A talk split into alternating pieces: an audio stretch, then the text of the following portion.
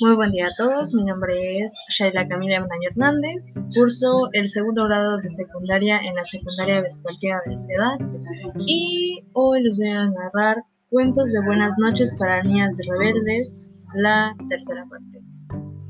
Así que comenzamos. Amna al-Haddad, levantadora de pesas.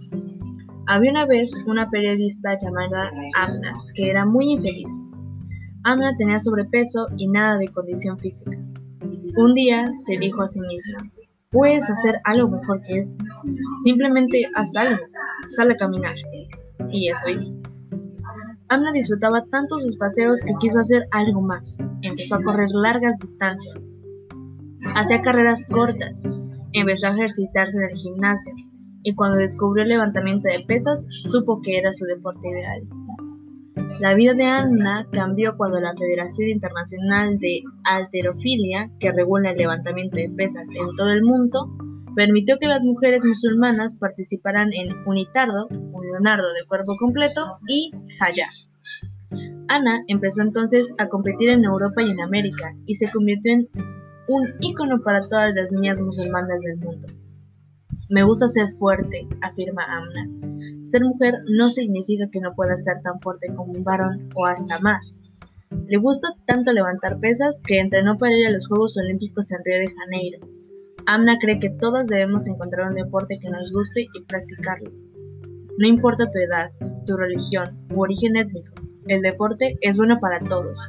El deporte genera paz y une a las naciones. Sin importar cuáles sean los desafíos, nunca te alejes de tus sueños. Entre más persistas, más te, acercarás a tus metas. Cuando las cosas se pongan duras, vuélvete más duras que ella. Anne Makosinski, inventora.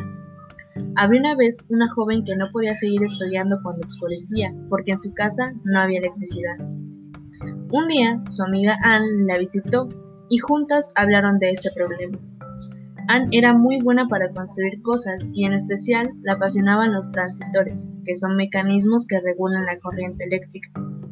¿Y si inventa una linterna que se cargue con el calor del cuerpo? le preguntó Anne a su amiga.